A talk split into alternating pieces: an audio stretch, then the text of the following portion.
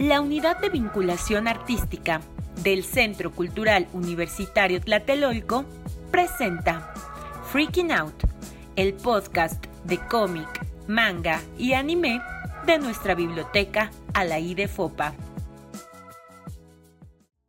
¿Qué onda? Somos Jorge, Eduardo y Aurea. Y el friqueo es nuestro estado natural.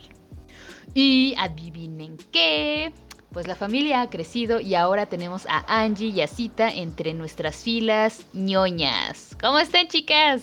Hola, hola, muy bien, todo cool. Muy bien aquí, con frío.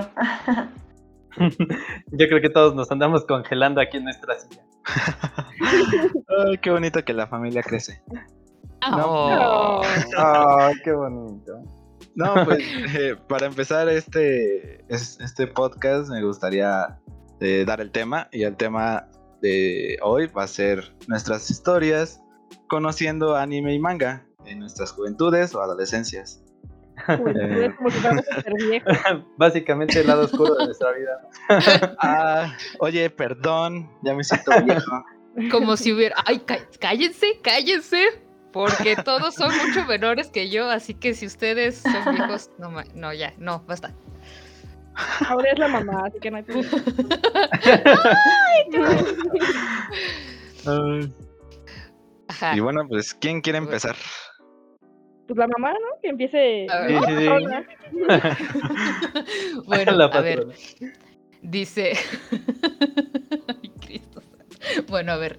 em, pues yo empecé a ver, bueno, ajá, el recuerdo más temprano que yo tengo viendo anime es a los cuatro años, eh, viendo Los Caballeros del Zodiaco. Oh, Pues justo el capítulo que más recuerdo era el primer capítulo de la serie, cuando Seiya recibe su, su armadura, así en el, en el Coliseo, enfrentándose a Casio.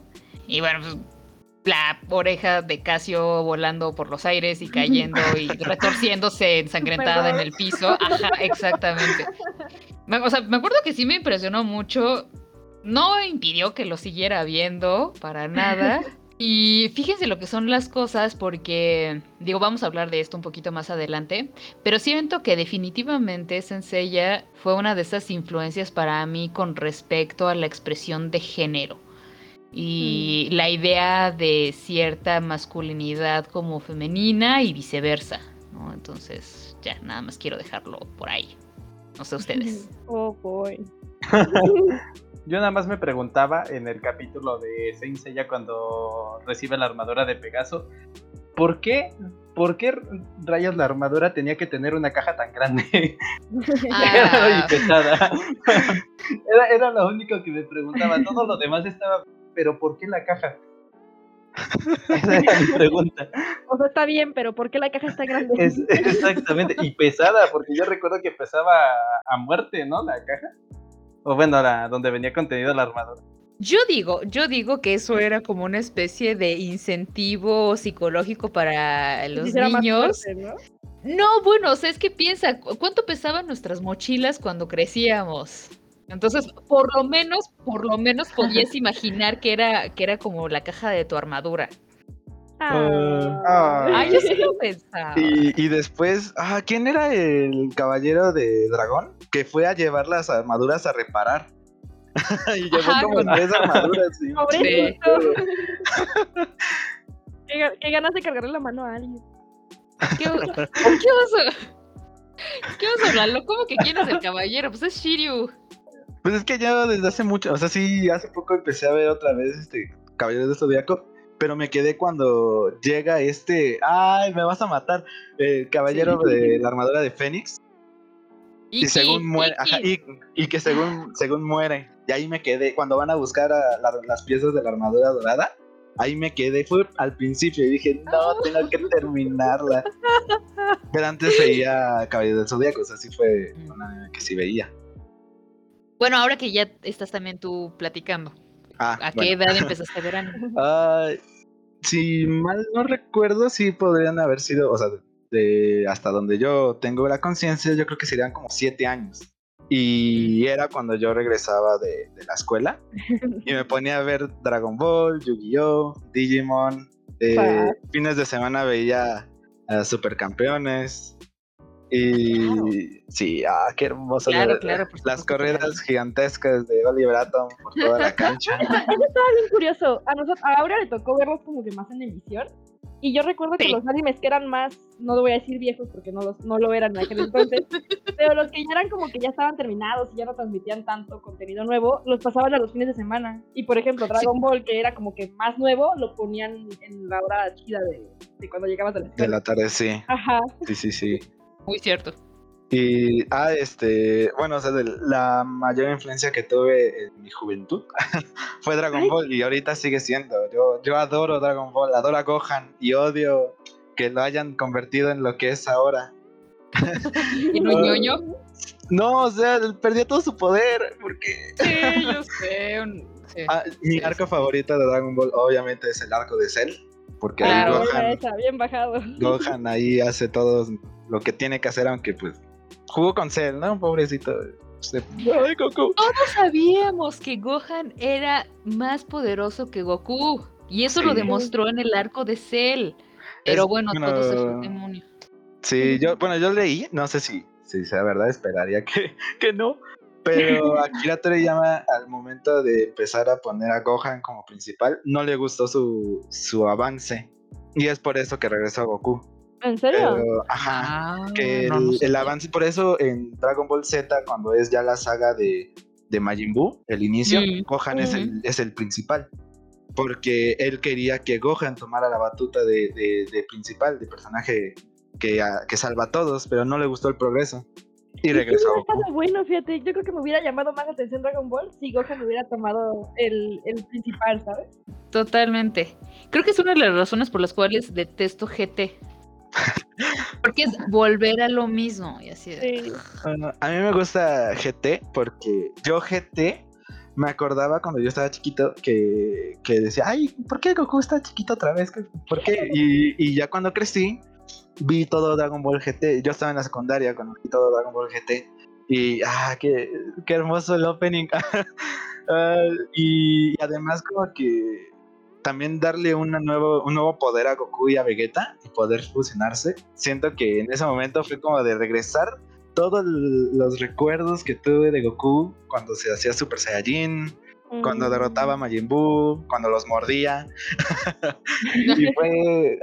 por eso me gusta mucho GT, porque me hizo recordar muchas cosas. ¿Es en GT cuando. Nah, creo que no. Cuando Vegeta tiene bigote. Sí. Ay, Dios mío.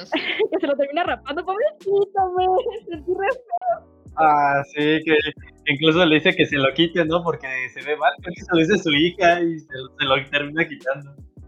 Ajá, su hija, justamente. Y se lo quita y Bulma dice, ah, te ves raro. Él solo quería tener bigote y no lo dejaron. pobrecito. Y también por eso en parte me gusta Dragon Ball Super, porque muchos de los personajes que están saliendo eh, ahorita salen en GT, como Uf, Bra, Pan, eh, No Trunks otra vez sale. Ah, Mm, por eso me gusta mucho Dragon Ball. Y yo podría hablar todo el tiempo de Dragon Ball y con su Broly Canon, pero tenemos que avanzar. Perdón, la voz to- toda, este... Ay, Dios mío, como... Perversa. mm, Ajá, toda deseosa de cita con Trunks. Entonces ya me imagino. Admítelo, cita. Ah, sí, sí, lo admito. no. Ya, cuéntame. A ver, cuéntanos entonces ahora tu historia. Mi historia, la mía está un poquito más curiosa, creo yo, porque yo pensé, cuando estaba pensando que onda con, con lo de contar mi historia, estaba pensando igual en Dragon Ball, porque recuerdo que llegaba de la escuela y era como que, "Eh, está Dragon Ball en la tele, vamos a verlo. Ya era puro Dragon Ball Z, ya no lo llegué a ver la primera parte de Dragon Ball. Así que fue Dragon Ball Z. ¿En serio? Oh, Sí. Pero resulta que no, ahorita haciendo memoria, mi primer acercamiento así bien con el anime fue Yu-Gi-Oh! oh. porque lo veía los fines de semana. Y recuerdo que era como que veías el primer capítulo un fin de semana y ah, ok, es el primer capítulo, ¿no? Y veías como que los primeros tres. Y luego a Mm. fin de semana lo repetían, entonces como que los primeros tres capítulos los sé de memoria. Pero yo recuerdo que tenía tal vez como cuatro años, o sea, lo que decíamos antes. No sabías lo que estabas viendo realmente. Ni siquiera sabía que las cartas existían en realidad. O sea, que existían los mazos de cartas este, para jugar. Pensaba ¿Cuándo te eran enteraste? historia y punto. Me, me enteré ya hasta como por la secundaria de que existían, porque me regalaron uno. Un compa era muy como que fan de ese rollo de, de, de Yu-Gi-Oh! Le gustaban mucho. Y había una carta, recuerdo el nombre y todo, se llamaba Butan, creo. Era un puerquito y tenía alas. Y me gustaba mucho. La carta no hacía nada, men, no hacía nada. Pero era de esas cartas súper inútiles en el mazo que no es como que te vaya a salir una exodia, ¿no? Pero no, no hacía nada en el, en el mazo y, y me dijo, pues si quieres te la regalo. Y por ahí la tengo guardada. O sea, de que fue la única carta que tuve así regalada. Ya después sí me metí y empecé a jugar también. Ah, ¿tú eres de las que se va a la Friki Plaza, a las mesas? Hace mucho, hace mucho sí, cuando estaba en el CCH era como que, bueno, en la preparatoria era como que sí, este, yo agarraba mis cartitas y me ponía a jugar ahí en la misma, en la misma escuela. Y alguna vez fui a la Friki Plaza, pero nunca me atreví porque yo sentía que me iban a, a destrozar completamente, no, no sabía jugar Ah. bien. Así que yo creo que ese fue mi primer acercamiento así real con el anime. Curioso que fuera Yu-Gi-Oh! porque no me gusta Yu-Gi-Oh! ya no me gusta. Ah, Sí, bueno, eso Ay, mala onda. No, a mí tampoco me gustó nunca. ah. Pero Sí, con la pena, bueno. pero no. Es que, Voy a llorar. es que Yu-Gi era bien tramposo. Sí. Eso sí. pues Sacaba cartas de quién sabe dónde, de repente tenía Exodia en la mano, y tú, que bien aguanta. Confías demasiado en tus naipes, bro, lo siento, no puedes seguir. No. Eso sí, eso sí. Oye, tú, An- Angie, ¿cuál es tu historia? Yo me siento muy identificada con lo que comentan de, de llegar a la escuela a ver Dragon Ball. Pero estoy pensando que igual es un poco rara porque creo que la que me introdujo al anime es mi prima, que igual es como un poco más grande, como que, no sé, o sea, también fue como de ver Candy Candy y las guerreras mágicas, y entonces, no sé, como que yo recuerdo que era no sé qué edad tenía, pero recuerdo como cosas muy borrosas de haberme introducido a todo, ¿no? Como a Ranma, a Sakura. Entonces, incluso tuve como muñecas. Eh, desearía haber tenido ahora, pero seguro destrocé porque no las valoraba de Sakura. entonces, sí, entonces siento que como que mi mayor etapa de anime fue en la infancia pero de ahí como Mm. que lo fui dejando. No es algo como con lo que me identifique más en la adolescencia que en la niñez, ¿no? Creo que eso es como lo más interesante quizá, o lo que quizá podamos tener como en, en diferencia, o sea, como que fui criada en un ambiente otaku, Qué curioso. pero no sé, como que conforme igual como que la familia fue separándose, pues igual como que ya no tuve mi vínculo otaku familiar. Ah, claro. No. Oye, duda. A ver, también, o sea, esto también va para cita. A Si ver. ustedes también llegaron a ver eh, o identificarse de alguna manera, ya sea con las guerreras mágicas o con Sailor Moon, ¿qué personaje eran ustedes? Yo, yo no llegué a ver ninguna de las dos. Sailor Moon ¿No? es un anime que nunca vi completo. Me gustaba mucho su opening, eso sí. O sea, yo Ajá. como que ponía el opening y era como que, men. Pero así como que identificarme con alguna, nunca. A lo mejor no tanto Mm. con, con- ni, ni con Sailor ni con este, las guerreras mágicas, pero sí me identificaba mucho con Sakura. Me gustaba mucho Sakura Carcapá, Oh. muchísimo. Entonces, Mm, como ¿Y que- tenías una carta favorita? Sí. Había ¿Cuál? una que la, hacía, que la hacía volar. No recuerdo ni cómo era la mendiga. Era vuelo, ¿no? Creo que sí era vuelo. O sea, creo que es de hecho el primer episodio en el que tiene vuelo. Y te digo, era, era mucho como que ver los primeros episodios y sabértelos de memoria porque no los, los repetían mucho en el canal. Entonces era como que pues el primer episodio es mi favorito porque es el que más veía. Y, Oh. y yo me acuerdo mucho de esa carta y decía, men, imagínate tenerla y poder volar a donde quieras. ¡Qué padre! Qué pay. Ay, qué padre. ¿Y tú, Angie? Yo, yo me acuerdo que me gustaba mucho Lucy de las Guerreras Mágicas. sí, fan. Ajá, total, total. No me acuerdo los nombres de, de las morras de Sailor Moon, perdón por esta. Bueno, pero, ok, ¿la Sailor de qué planeta? oh no, es que todos son como flashbacks Madre. de infancia en el inconsciente de Freud, ¿no? Oh. bueno, mira, en mi caso también totalmente. Primero fue Sailor... mm, sí, creo que primero fui Sail- Sailor Moon. Ay, no me acuerdo muy bien el orden. Pero me acuerdo que de Sailor Moon, mi favorita y con la que me identificaba era Lita, de Sailor. Jupiter. Que además en aquel entonces, imagínense lo que son las cosas, en aquel entonces yo era de las más altas del grupo. Ah. Ajá, bueno, o sea, ahora soy, soy mini en comparación con el resto del mundo y los odio a todos justamente por eso, pero en aquel entonces sí era, era de las más altas y entonces, bueno, Lita también era de las más altas y me gustaba como la onda como fuerte que tenía y también este, lo de los rayos y etcétera. Eh, eh, de las guerreras mágicas también Lucy era, era mi favorita total. Oh. Oh. Eh, ajá, y bueno, o sea, como que haciendo ya esta, esta como genealogía, siempre, siempre me llamaron más la atención los person o sea, personajes femeninos como más, eh, más tomboy, más, eh, ajá, como más masculinos, Más que incluso... Ajá, o sea, que llegaron a considerar como incluso marimachas o cosas por el estilo. Y ciertamente, de Dragon Ball, por ejemplo, o sea, también me, me fascinaba eh, Goku. Eh, pero un, así, mi personaje ultra favorito de Dragon, Ball, de Dragon Ball Z, de hecho, y que, bueno, o sea, ni siquiera es de canon precisamente, es Broly. Sas. O sea, Ya es canon. Ya es canon en el Super, pero no quieres aceptar Dragon Ball Super. Eso no cuenta para mí, basta. No, no Ah. porque además la historia de Broly en, en Super y la nueva película se me hace tan, tan aburrido, tan ñoño. Perdón, pero no, no, no, no, yo soy vieja escuela. Ahí sí, ya, basta. Ya, perdón, nada más nos falta Jorge. Pues mira, en mi caso yo empecé a ver anime por mi hermana mayor, porque a ella le encantaba de súper mega ultra encantaba Sakura Card Captor, era fanática. Entonces, cuando yo tenía más o menos 8 años, la veía con ella, pero obviamente yo no sabía qué era, así no hasta que tuve como 13 años, que fue de hecho mi primer año de secundaria, cuando me contaron que Sakura, Ranma, Dragon Ball, pues eran anime y la verdad yo creo que influyó mucho porque era lo único que veía. De hecho dejé de ver televisión abierta, dejé de ver televisión porque dejé de ver todo lo que antes veía. De hecho abandoné Mm. mi sueño de ser el Pago Reyes Rojo no sé cuándo. ¿Cómo Y así? este y ya solo me enfocaba en ver anime y también dibujarlo porque pues para mí era como un mundo nuevo, porque yo venía de caricaturas como Scooby-Doo, de Dexter, Danny Phantom, y de eso pasarme a Evangelion, que fue como la primera serie que vi en forma. ¿Y y- entenderme? No, ¿cómo yo creo que Evangelion fue la que formó mis bases y de ahí yo me pasé a series de acción más adulta, entonces fue un cambio radical.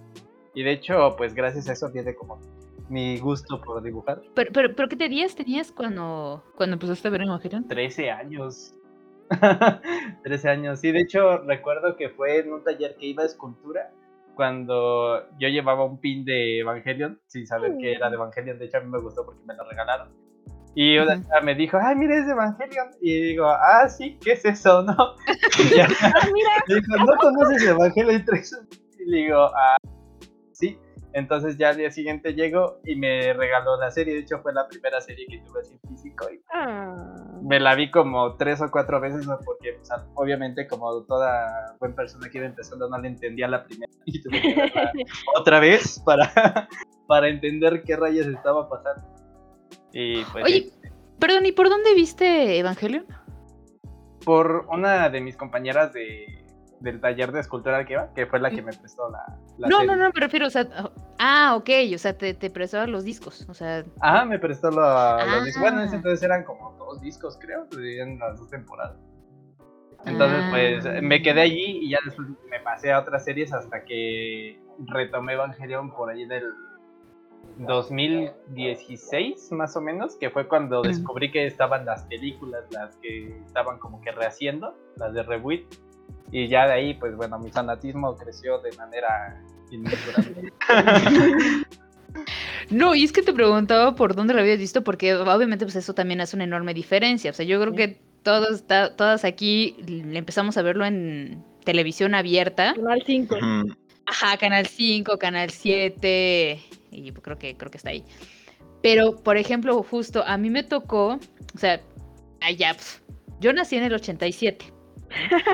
Entonces, cuando eh, en, en cable empieza a entrar más el, el anime, eh, en aquel entonces teníamos DirecTV, creo, una cosa así.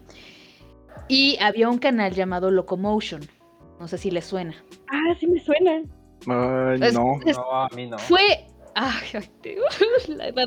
El caso es que ese canal fue el que introdujo eh, de alguna manera algunos de los animes más legendarios, o sea, desde, desde cable. Y de hecho por ahí es que eh, pasó por primera vez Evangelion en Latinoamérica. Eh, Locomotion era una era un canal como gestionado desde Miami, me parece, y era como un equipo internacional. Entonces había equipos de doblaje y de promoción, no solamente mexicanos, sino también chilenos o venezolanos, no me acuerdo muy bien. Y por ejemplo, los, los promos que tenían para las series eran de una epicidad. En, en, en Locomotion no solamente sacaron Evangelion, también sacaron Saber Marionette J, eh, Saber Marionette J2X, sacaron este Ninja Scroll. ¿No estaba también Cowboy Bebop, de casualidad? ¿Cuál, cuál, cuál? Cowboy, Cowboy, Cowboy Ca- Cowboy Mm. No, Cowboy Ajá. Bebop, Cowboy Bebop. Este, no me acuerdo si salió en Locomotion o salió en otro. Yo me, acuerdo, que yo me acuerdo haberlo visto en Locomotion porque sí recuerdo el canal, pero me acuerdo que nada más veía esa y porque me gustaba un montón el personaje. Creo que sí, entonces sí, sí, sí. Es que de repente se me cruzan los cables ya con Animax, que vino a sustituir Mm. a Locomotion. Ahí, por ejemplo, sacaron este eh, Wolf's Rain. Creo que Get Backers salió todavía en tiempos de Locomotion. Este. Había unas series loquísimas, loquísimas. Y también animaciones como alternativas. Me acuerdo que había una que se llamaba Fantasmagoria. Ah, es buenísimo. Ah. Era, era de una poesía extraordinaria. Creo que a Angie le gustaría muchísimo, muchísimo. Porque es justamente desde una narrativa muy, mm, muy contemplativa, muy al estilo. Pues supongo que podríamos reconocer algo de, de Banana Yoshimoto, em, la autora de Kitchen, la autora de, de varias novelas, pues, pues bastante difundidas en español. Y justamente e- era, era un país, bueno, era un mundo de como de cristal y de historias muy oníricas. Era una cosa muy, muy, muy bonita. Eh, Oh, oh, perdón, se me estaba eh, olvidando otra clásica. Esta, que además esta sí también salió en tele abierta, Scaflón, la visión de Scaflón. Nunca la vi. Ay, Dios No, no, no, tienen que verla. O sea, es también de esas series que marcaron historia, totalmente. ¿En Y es que serio? además, algo que también, ajá, algo que también tenía el, el anime, eh, sobre todo justo el que llegó a en finales de los 80s, principios de los 90s y también en el nuevo boom de los 2000s, de principios de los 2000s, era el trabajo de doblaje. Sí, Ah. no. O sea, no, Ujú. las, las más grandes voces que, ex- que han existido en México brillaron justamente gracias al, al anime. Sí. ¿no? sí, Porque sí. finalmente muchas de esas voces obviamente estaban como circunscritas más que nada al doblaje, sobre todo de Disney, de las series de Disney, de las películas de Disney. Pero el anime y, o sea, le dio un impulso a las voces mexicanas particularmente, porque digo, ya no es lo que era, pero el doblaje mexicano ha sido reconocido a nivel internacional como uno de los mejores que existen en todo el mundo. No solamente por los timbres, sino también, por supuesto, por las actuaciones. Sí. Entonces, o sea, las voces que, ay, no. oh. Va. empezar, o sea, de por sí nuestro español es como el más limpio, por así decirlo. O sea, tenemos un español muy limpio y el hecho de que los actores lo llevaran a, sé, hacían el doblaje mexicano, pero también se transmitía tal vez en Venezuela, en Perú, en varios lugares, era como que no importa en dónde lo vieras, cualquiera podía entenderlo. O bueno, yo siento, yo siento eso porque, por ejemplo, escuchas, no sé, un doblaje tal vez hecho en otro país, que también hable, no sé, español latino, pero hay expresiones que a lo mejor no terminas de cachar. Y al menos eso siento yo de las, de las series de anime viejas, que eran como que no ponían tanto mexicanismo en, en, el, en la traducción. Entonces era como que le entendías en donde estuvieras parado. Eso no importaba. O bueno, al menos eso es lo que yo sentía. Sí, no, bueno, también hay toda una cuestión histórica que vale la pena que platiquemos en otra ocasión. Eh, nada más les digo rápidamente, justo lo que se utiliza en doblaje es un llamado español neutro. Es un español que nadie habla realmente, justamente porque la idea es que todo mundo lo entienda. Ujú. Eh, O sea, por supuesto que para, para el resto de Latinoamérica, porque además obviamente el doblaje mexicano se exporta a Latinoamérica, España tiene su propio doblaje, que bueno, obviamente nada que ver con, lo, que, valoramos aquí en, en, Latinoamérica. Pero por supuesto que para, para otros países, pues por supuesto que tenemos un, un español como muy, muy identificable, eh, o sea, tenemos un acento sobre todo en el Valle de México, porque además es un acento muy centralizado. Eh, pero sí me acuerdo efectivamente que Candy Candy había sido doblado eh, originalmente en Argentina. En Argentina, sí, sí. Y había unas cosas muy raras, por ejemplo, la idea de, utilizar el verbo retar para regañar. Ah, sí, cierto. y bueno, es un verbo que se utiliza de esa manera justamente en el, en el cono sur, ¿no? Pero me acuerdo mucho que cuando lo escuchábamos acá, así de, ¿Retar? No entendíamos qué significaba eso. ¿Estás retándome? Ajá, exactamente. Ajá. ¿Te quieres morir ese? Ajá. esa, Sí, no era rarísimo. No, me, acuerdo muchísimo que tengo grabado de Candy Candy cuando amenazan a Candy de, de mandarla a México y así de ah, México! Y se imaginaban ahí el desierto y ay no. Pues.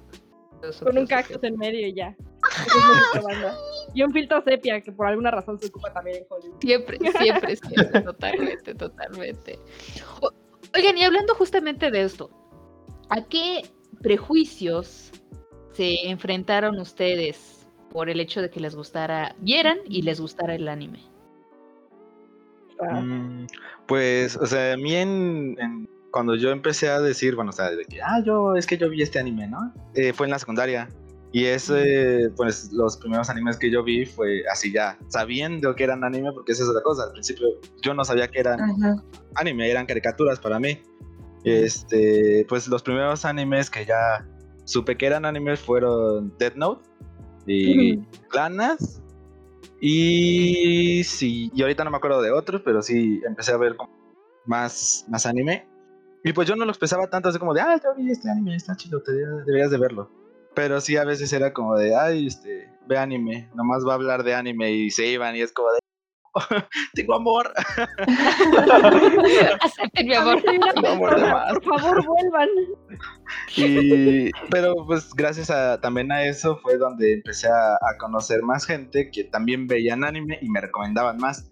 Entonces, en vez de salir de ese vicio, me metieron más. y, pues también en parte como eran como anime de Dragon Ball, Yu-Gi-Oh, eh, Digimon, salían en la tele y pues para todos los niños era caricaturas. Pues entonces también hablaba de eso. Hablaba, yo todavía tengo amigos de la secundaria con los que hablo de Dragon Ball y de los juegos que van a sacar.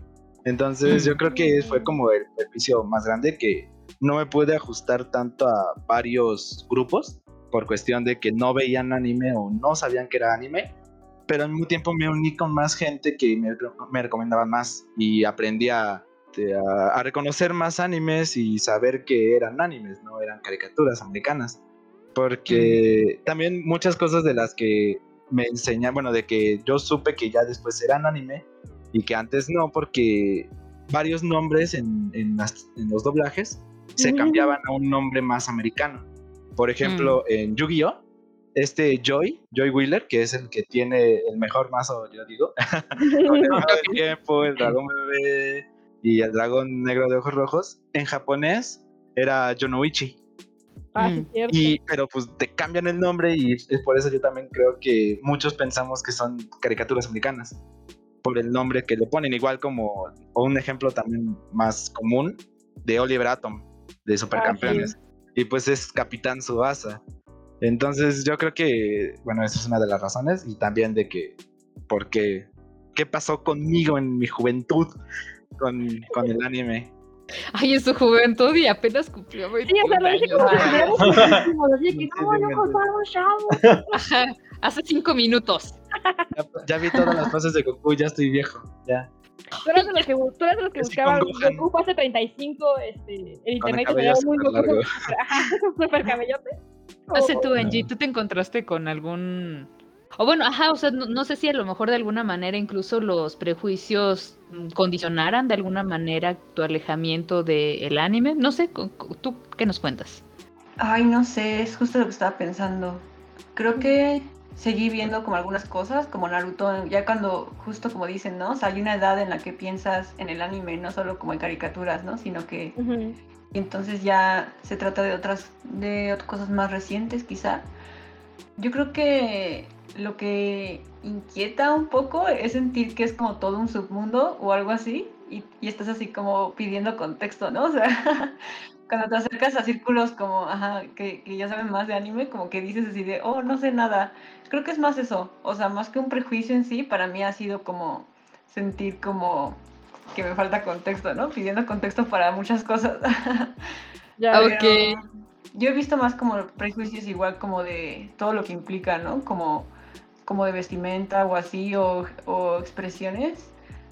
Pero pues yo tuve mi etapa emo en la secundaria, entonces No. me identifico, ¿no? Con, todo, con dar cringe en cierta etapa de mi vida. Muy bien. Sí, ajá, exacto, sí, totalmente. ¿Y tú, Cita? Yo sí, yo sí recuerdo sufrir mucho esa parte de Mm. empezar a decir, eh, yo vi este anime, ¿no?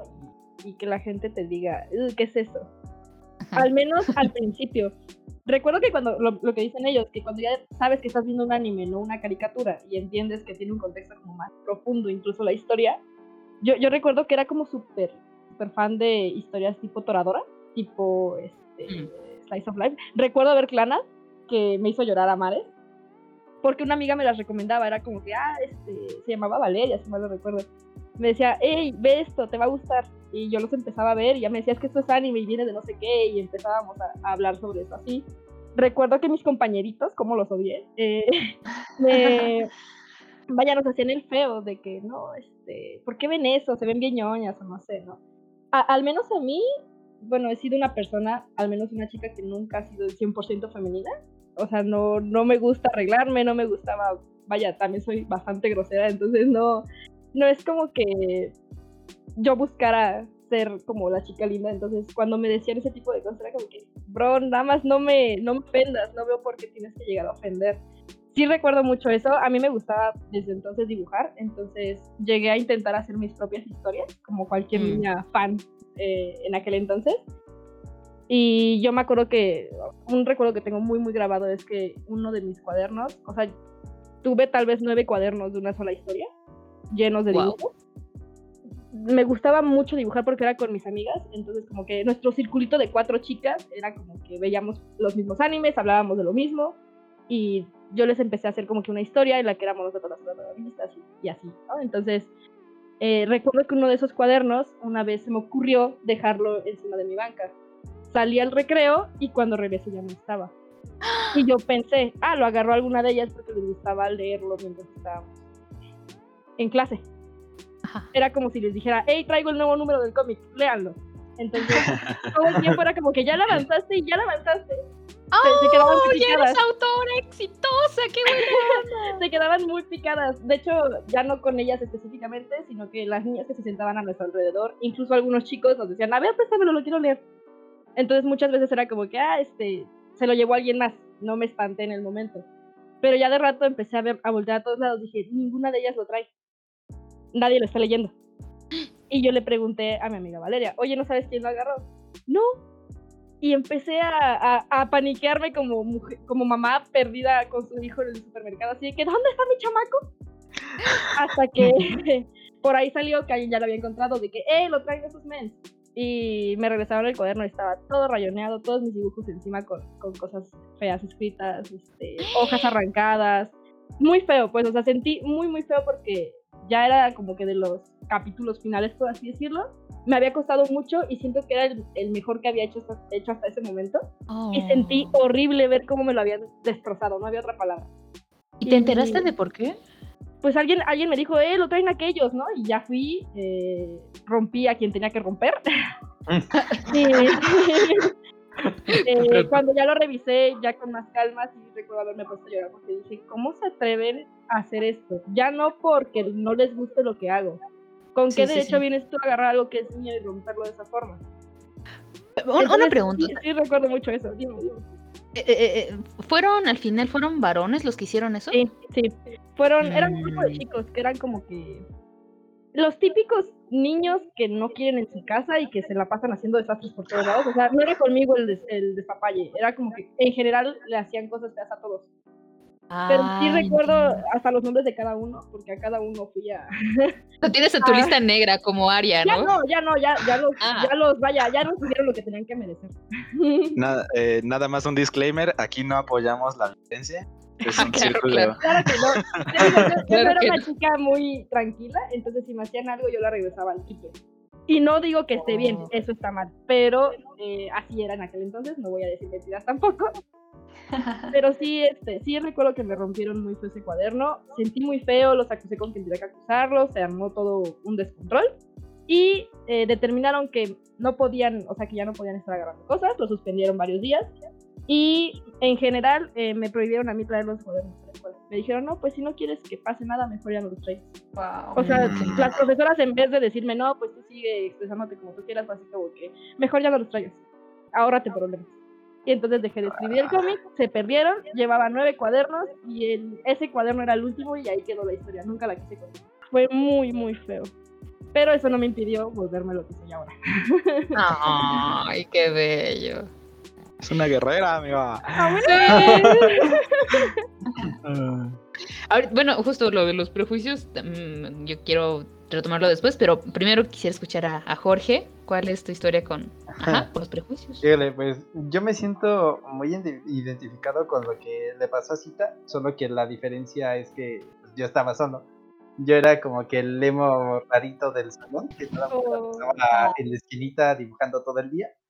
Y igual tenía mis cuadernos, muchos de ellos, muchos de mis cuadernos no los volví a ver porque a mí me sacaban las cosas y ahí para, para saber quién fue, hasta los maestros estaban en contra mía, entonces ahí sí no había vuelta de hoja. Entonces yo recuerdo que saliendo de la secundaria fue cuando conocí a la primera persona, que es ahorita mi mejor amigo, este, que fue la primera persona con la que pude conversar de anime, porque yo era muy cerrado, demasiado, porque cuando empecé a ver anime, en mi salón no había nadie, nadie que le gustara eso, entonces pues sí como que me hicieron muy a un ladito y fue mi época emo oscura, más perturbadora de todo.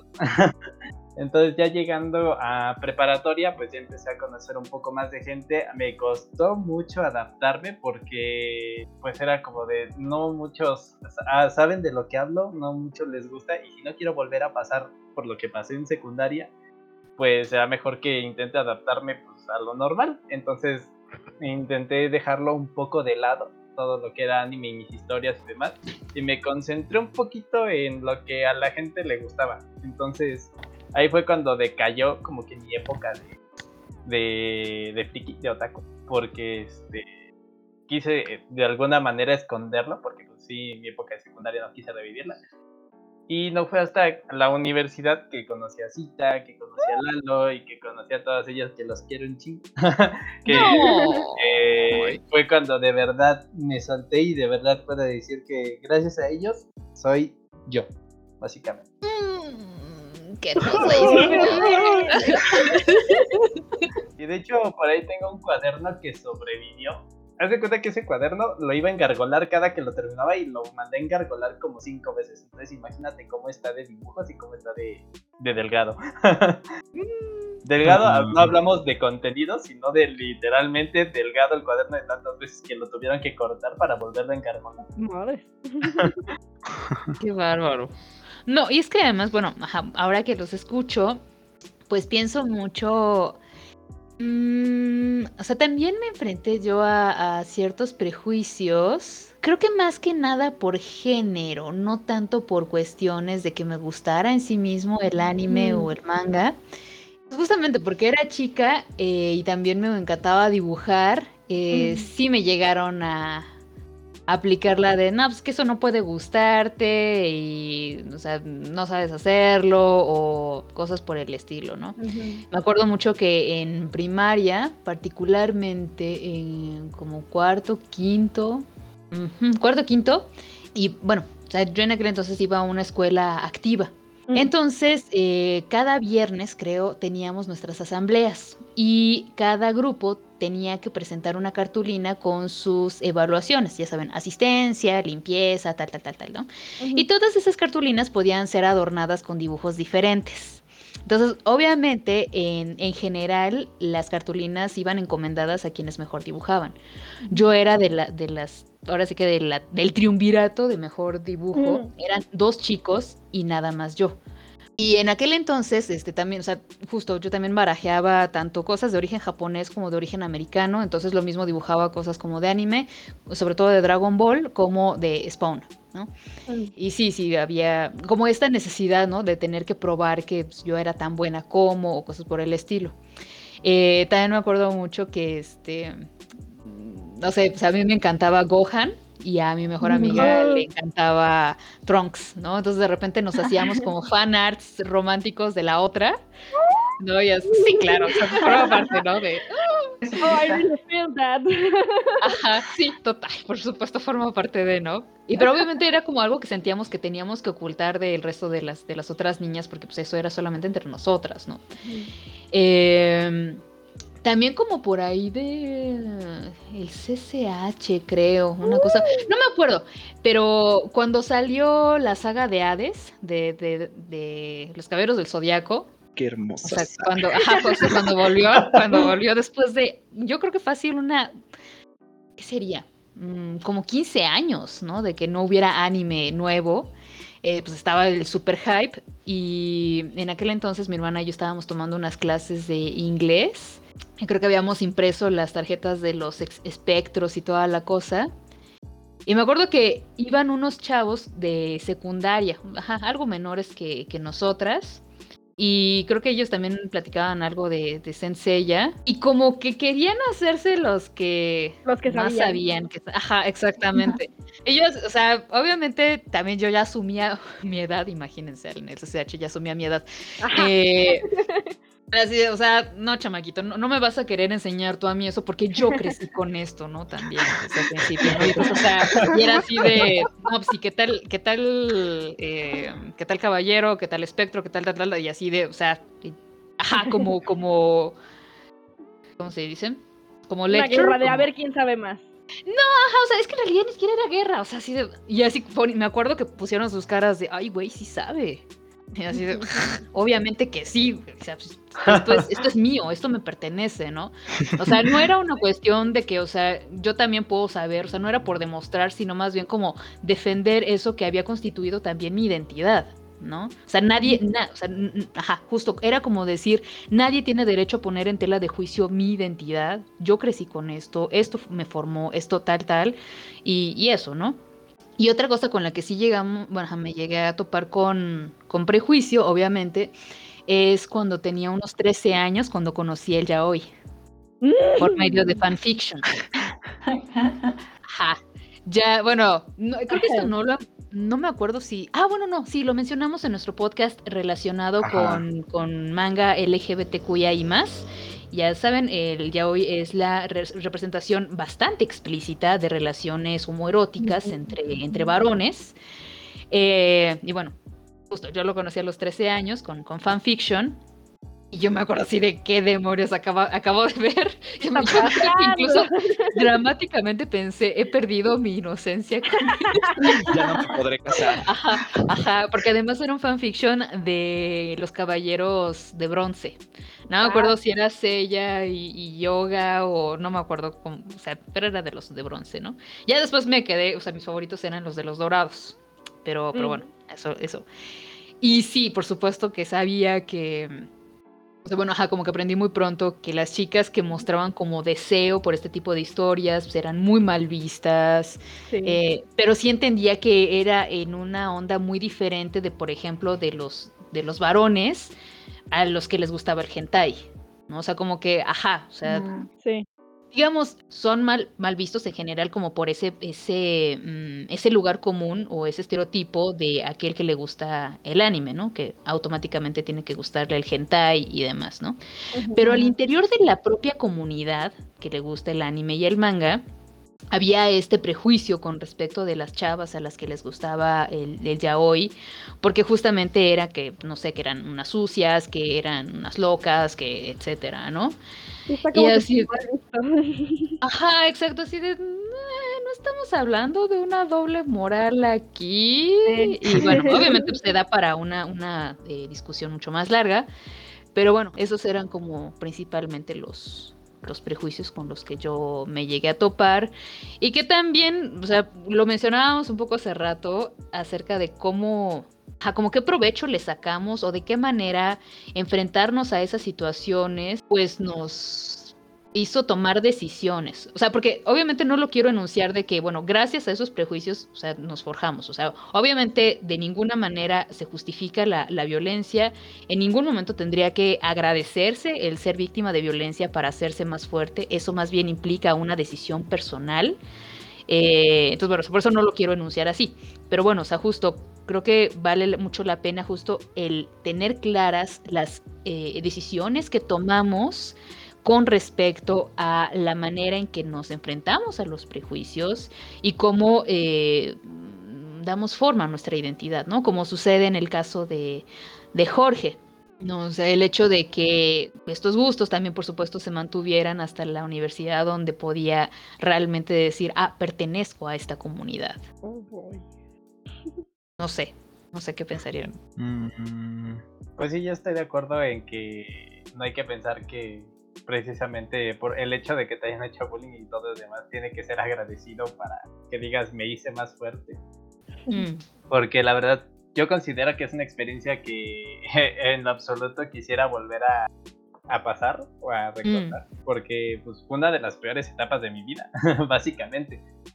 Claro. Yo creo que mi experiencia también es un poquito ligera, digámoslo así, porque sí, claro, me alejé de un grupo, pero con otro. Y yo creo que, o sea, estas, e, estas este, experiencias nada más como que el aprendizaje que, que conseguí de esto es de que no tengo que estar en un grupo donde no me sienta cómodo. Claro, o sea, en, esos, en ese tiempo pues sí me gustaba el fútbol o sí, sí veía, eh, no sé, programas que salían en la noche o algo así, ¿no? Pero yo me sentía realmente cómodo gente con la que, con la que me comunicaba de anime. Como por ejemplo ahorita en la universidad estoy en el, creo que en el mejor lugar, porque puedo comentar sobre algo que yo quiero y me van a contestar de una manera en la que me sienta cómoda. Es lo como que lo que aprendí. Yo, yo siento realmente cuando sentí que, vaya, no me tenía que afectar. Al menos así lo mm. vi yo el hecho de que a otra gente no le gustara lo que a mí me gustaba. Es como que, ok, me volví, siento yo, ese transcurso de secundaria a preparatoria, sentí mucho ese, esa tipo madurez de cuando ya dices, es que no, no me va a afectar entonces lo que tú digas, yo voy a tener lo que yo quiero y tú tienes lo que tú quieres, punto. Mm. Yo, yo sí sentí mucho, eh, vaya, no de que hiciera a un lado mis gustos, pero traté, o al menos eso fue lo que yo sentí, traté de de no solo enfrascarme en ello. Sentí mucho eso en, la preparatoria, que a pesar de que me gustaban, vaya, el anime y las caricaturas en general, eh, yo sí tenía como que esa mente más abierta de que, ok, no tiene que ser esto lo único que me guste. Entonces empecé a intentar eh, aprender de todos los grupitos que había. Y eso como que llegó a que yo también los jalara a mi grupo de, de, gente un poco más otaku. Y como mm. que sentí que se hizo un ambiente bueno a raíz de eso de que, no sé, por ejemplo, ah, eh, no me gusta el anime, pero me gustaba el fútbol, entonces a los de fútbol yo los metía a anime y a los de anime los llegué a meter a fútbol. Entonces era como que esa simbiosis extraña de, de unir a todos mis grupos de amigos, porque puede que me gustara el anime, pero también me gustaban muchas otras cosas. Entonces, a todos los grupos los intentaba jalar al mismo grupo en el que todos podíamos hablar de lo que quisiéramos, sin miedo a que alguien dijera algo malo del otro. Oh, sí como la manzana de la concordia. Eso en específico lo sentí en SSH porque Aurea me va a entender, yo creo. El hecho de que nos sentaran en unas mesas en las que no estábamos todos viendo al frente y te sentaban como ah. en un orden eh, en el que todos estábamos como en grupo, hacía que tú hablaras con el grupo de al lado y entonces jalabas a los de al lado para acá y a todos para acá. Entonces, se hizo, yo sentí que se hicieron grupos muy bonitos en el CCH por eso, porque había como una, un ambiente muy sano de que todos podíamos contar lo que quisiéramos sin miedo a nada. Entonces realmente ahí fue cuando me sentí cómoda, que dije, ok, yo puedo tolerar los gustos de los demás, así como ellos pueden tolerar los míos. como que era un dar Sí. y dar. Entonces eso, eso siento que me hizo llegar a lo que soy ahorita. Ay, qué hermosa cita. ¿Y tú qué piensas, Angie? Estaba pensando que, aunque no como que he enfrentado esos prejuicios como de frente, porque nunca me he sentido como muy fanática de- del anime, aunque siempre, aunque viéndolo ahora como que ha sido muy constante, ¿no? Pero Mm. creo que lo que he visto como de sus historias y de que también pienso en ver el anime con una historia para mí como familiar, es que justo te ayuda como a crear espacios seguros, ¿no? Como crear refugios o crear comunidad, como que aprendemos a hacer eso, ¿no? Entonces creo que esa es la parte buena, como aprendemos a crear comunidad a partir de saber que puede ser un buen filtro, ¿no? O sea, como si puedes hablar de eso en ciertos espacios y si, y si ves el prejuicio, ¿no? Como que vas viendo como con qué personas te puedes sentir segura, seguro. Y creo que eso es como lo que yo he visto más como en eso. Sobre todo por eso creo que para mí es como más reciente como enfrentar los prejuicios, creo. Porque justo creo que cuando alguien dice que, que le gusta el anime, como que todos piensan, pero ¿qué tipo de anime? Con, con muchos prejuicios, ¿sabes? Entonces, para Sí. mí como reciente, muy reciente, como pensar eso como realmente es todo un mundo y que lo puedes explorar y que también puedes ser crítico o crítica con él. Como explorar como cuál sería como mi gusto actual, ¿no? O sea, o, o justo esto de ver otra vez todo lo que vimos en la infancia y volver a tener como otra experiencia completa nueva, completamente nueva de eso. Como que apenas estoy viviendo esa apertura, pero pues me gusta mucho porque sí veo alrededor y veo muchas personas con las que lo puedo compartir en realidad, ¿no? Creo que ahora hay más conciencia de eso, como de que se puede compartir y hacer muchas comunidades como de todo. Sí, totalmente. Porque además, o sea, creo que la ventaja que, que estoy viendo en la manera en que ustedes se, se relacionan es ese equilibrio entre, bueno, personas con diferentes grados de, de apego a la- al concepto de anime y de manga. Porque, bueno, o sea, hasta el momento en realidad creo que hemos mm, compartido los prejuicios que tienen, eh, sobre todo, personas ajenas al mundo del anime. Pero bueno, por supuesto que también están los prejuicios por parte de, de banda muy clavada, que justamente lo que hacen es el ejercicio del gatekeeping, ¿no? O sea, tú no puedes saber de esto, o sea, que era un poco lo que, lo que yo sí había eh, vivido, ¿no? Con, que por el hecho de ser chica no podía conocer tal o cual. Pero bueno, o sea, justamente se da muchísimo esto de, de sobre todo clásico con los llamados cocoons, ¿no? O sea, los que hace, o sea, estos, estos representantes tóxicos de la comunidad, eh, que en general son, son varones, que si no te sabes tales o cuales animes, si no los has visto de principio a fin o tantas veces, sí, etcétera, entonces realmente no eres fan del anime y del manga. Y bueno, por supuesto que eso a cualquiera lo, lo espanta, ¿no? O sea, si no sabes muy claramente qué es lo que te gusta, así de, ay, pues, perdón, ¿eh? Perdón por intentarlo, ya me alejo y váyanse al diablo, ¿no? No sé, Depende usted- Exacto. ustedes se enfrentaron, se han enfrentado a eso. Sí. Sí, yo- mi- uno de mis exnovios era así. Ay, Dios Sí. mío. Ay, esa fue la peor relación que tuve, de veras. No, no sé por qué estaba con él. No, no, no lo entiendo. Simplemente no me entiendo a mí misma. Fue en secundaria. El tipo era el. No, a lo mejor muchos este, van a escuchar esto y van a saber de qué hablo. El típico morro que se tronaba los dedos con una mano, ¿sabes? Como Kaneki. Que se creía super ¿Tienes emo, algún problema con Kaneki? No, con Ay, no. Kaneki no. Con Kaneki no. Con el los morros que tratan de imitar a Kaneki. O sea, era ese típico chico que siente que es emo y que se quiere morir y que no es cierto y que nada más es de mentiritas, porque él sí era de los de mentiritas. Yo entiendo que hay gente que lo tiene y me molestaba mucho que él hiciera una especie de burla a ello, porque a veces me mentía cosas y hacía cosas feas. Entonces, no, nunca llegó a realmente a convencerme de ese, de ese problema que según él tenía. Pero sí recuerdo que cuando lo conocí era como que, no, este, pero si no te sabes esto, eh, no, no te gusta realmente, no le sabes. Y es como, pues es que sí, sí me gusta, pero no me lo sé todo, me gustaría conocerlo todo, ¿me lo enseñas? Y él era como Ujú. que, no, es que no te lo voy a enseñar, no eres digna casi. ¿no? Como que, Oye, o sea, yo sí Ya. recuerdo mucho eso, porque era esa, esa típica persona súper tóxica que cree que sabe más que cualquier otro y que quiere demostrar que, que con eso es superior a ti.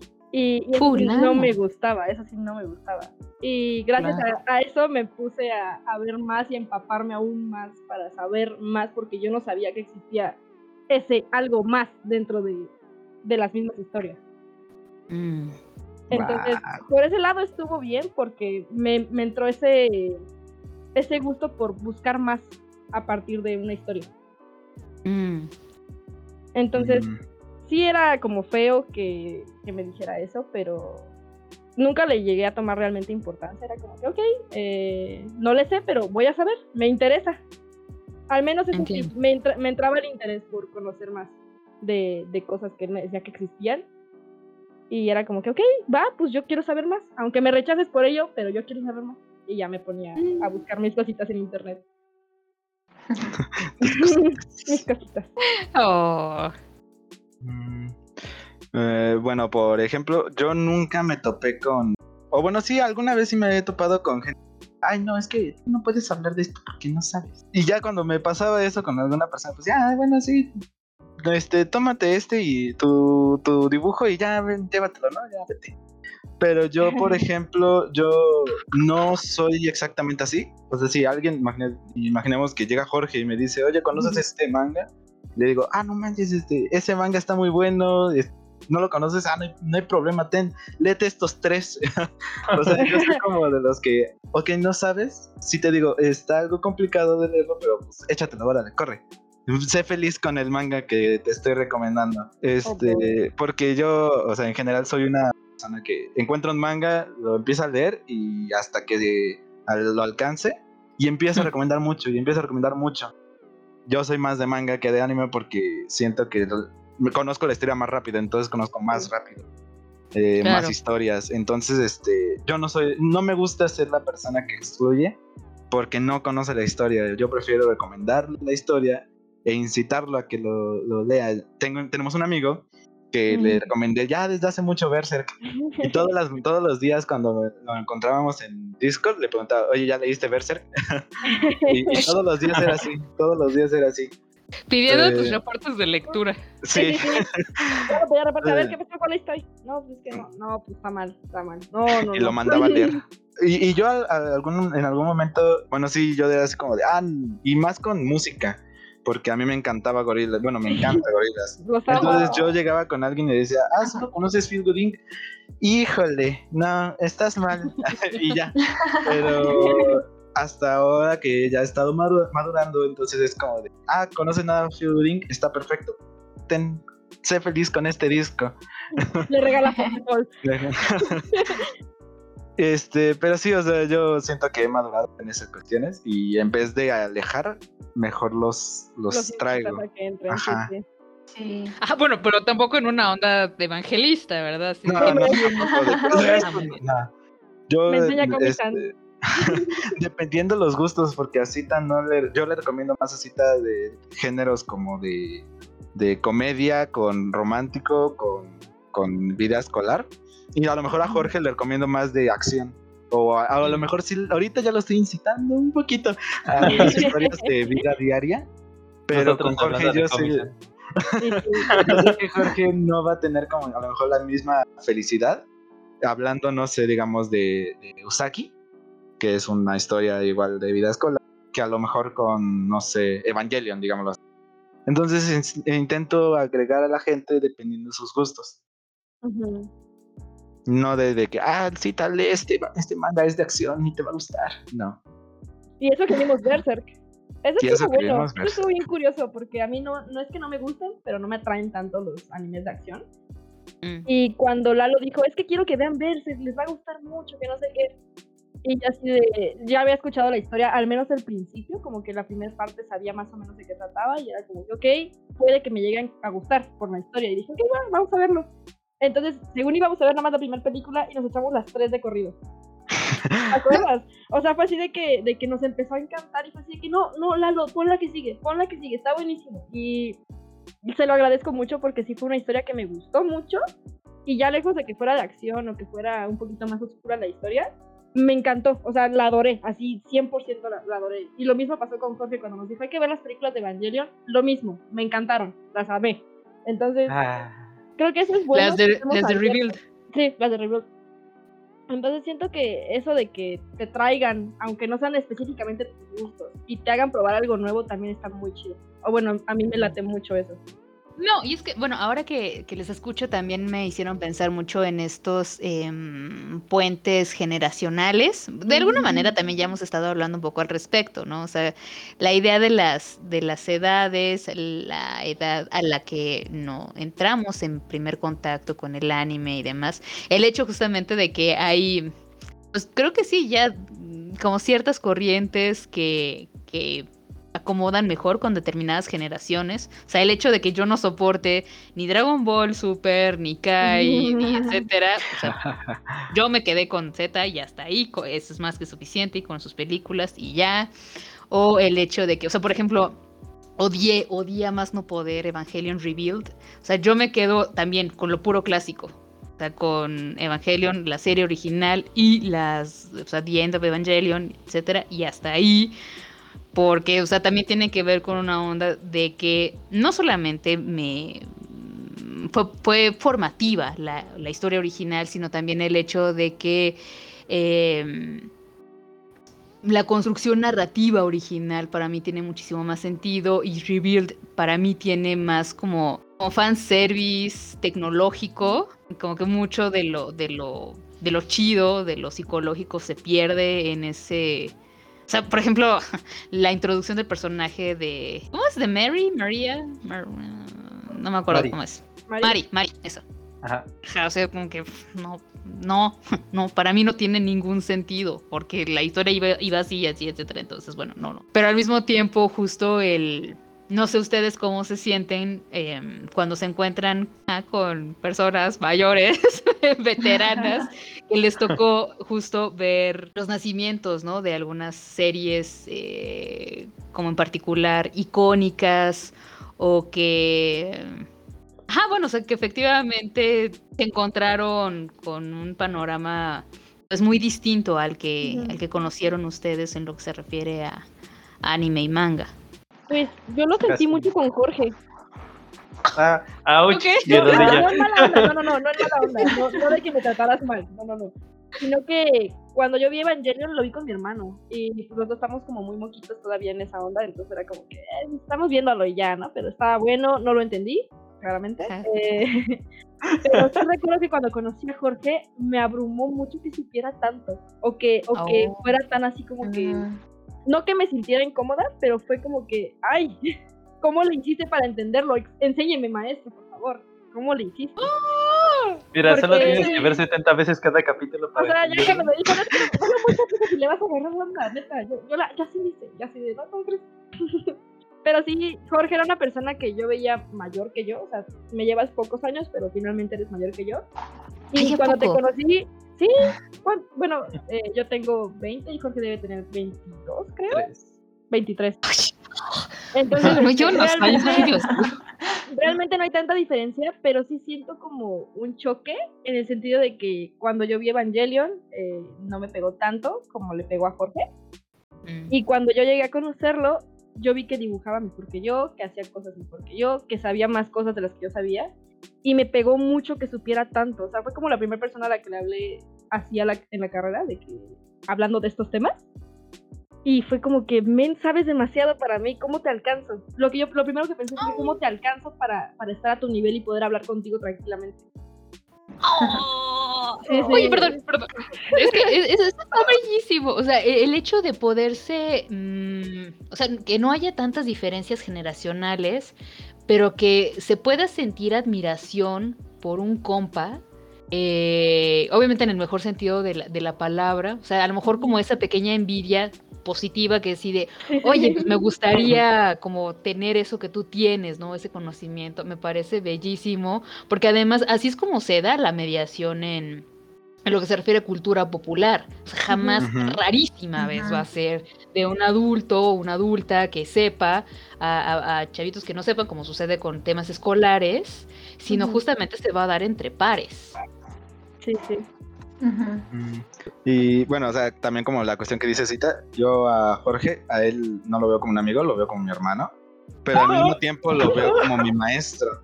Porque él. Ah, sí, esa, es que, estuvo buenar. mi corazón. yo decidí estudiar la carrera de animación preparatorio porque yo no, yo no sabía qué estudiar. Y dije, no, pues a lo mejor me voy a una ingeniería y ya. Pero la idea de ver Berserk y leerlo y conocer todo, dije, de aquí soy. Tengo que dibujar como Kentaro Miura. En paz descanse. En paz descanse. Este, para mí Kentaro Miura siempre ha sido como que a lo que tengo que llegar, pero yo no sabía dibujar, yo con suerte hacía un monito de palitos, bolitas y palitos. Y cuando vi a Jorge en la escuela, este, vi cómo dibujaba, dije, con este men tengo que pegar. Y, y pues, o sea, más como una cuestión de alguien mayor, yo lo veo como mi maestro porque él me ha enseñado a dibujar. Entonces, Sí, este, yo todo lo que sé de anatomía y de hacer dibujitos es gracias a Jorge. Entonces, y él además de que pues no solo me enseña a dibujar, sino también me enseña más historias, más anime. A lo mejor manga no, porque no lee manga. Pero él ve mucho anime. Y, y- y eso es lo que, porque yo el anime además y el manga además de un entretenimiento, yo lo agarro mucho de referencia, como dibujar poses, dibujar cuerpos, dibujar este algún estilo. Y, y es lo que ahorita estoy agarrando. Puedo leer un manga que a lo mejor la historia eh, está muy, muy X, pero si el estilo de dibujo me gusta mucho, lo agarro como referencia. Y entonces, pues eso es lo que me ha ayudado Jorge. Además de la historia de Berserk. Para mí Berserk es la historia más hermosa que existe. De, en cuestión gráfica, de, de historia contada, de todo. Y pues Jorge me está ayudando a llegar a ese punto de poder dibujar como Kentaro. Oh, bebé. Yo, yo sí recuerdo eso, verlos a los dos en las bancas eh, de la escuela. Y Jorge diciéndole, no, así no, bro. Y le pega. Ah, hubo una vez en la que estaba dibujando y estaba con Jorge y llegué con él y dije, oye, ¿cómo ves mi avance? Así no se dibuja y me da un zape. Era como esa vibra de que no, bro. ¿Cómo crees que le suelta el zape? A ver, hazlo así. Ya. Como que me imagino al, al maestro Kame Senin. ¿Se acuerdan de Dragon Ball? El maestro Sí. que era el gatito blanco. El gatito, ¿no? Eso caí. Sí. Así no Sí, se dibuja. Y haces ahorita un chiste. Es un chiste en nuestro grupo. De, Sí. oye, así no se dibuja y asterisco le da un zape. Hacer esto de los zape. Excelentes tácticas de mediación. Qué bonito. ¿Y tú cómo te sientes ahora, Jorge? Así con tu naricita bien alzada. Bien alzada como Nagatoro. Ahorita, ahorita estoy echando humo de, lo- de todo lo que acaban de decir. Yo la verdad agradezco mucho haber conocido tanto a Lalo como a Cita, porque como dije, hasta llegar a la universidad fue cuando realmente sentí que pertenecía a un grupo. De hecho, yo cuando conocí a Cita, la admiraba mucho por el hecho de que ella ah, se juntara con quien se juntara, le sacaba una plática increíble. De hecho, la primera vez que yo hablaba con Cita, yo fui el que se sintió abrumado porque ya no sabía de qué más hablar con ella. O sea, el tema se limitaba a anime, Evangelion y dibujo, y ya, se acabó. Y Cita sacaba muchos temas de conversación y yo no podía seguirle el paso. Entonces, Oh. yo quería aprender precisamente de Cita el cómo relacionarse más con las personas. Y por ejemplo, cuando conocí a Lalo, fue como un clic ahí que. Ah. no, porque- no, no, no ese sentido. Todavía no, ¿no? Este, No, Ah. Yo creí que teníamos algo especial.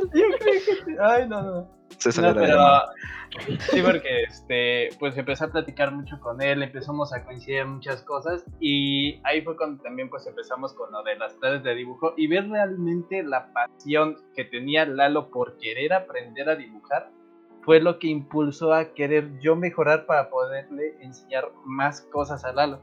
Entonces siento que aún a pesar de que como dicen yo les enseñé algunas cosas, siento que ellos me enseñaron más a mí que yo de lo que yo les puedo enseñar a ellos. Y por eso es que siempre cuando me toca enseñarle algo a Lalo o cuando me toca platicar con Cita siempre procuro empaparme de muchas cosas y aprender mucho para poder yo llegar a pues transmitir lo que lo que siento. Oh, que no se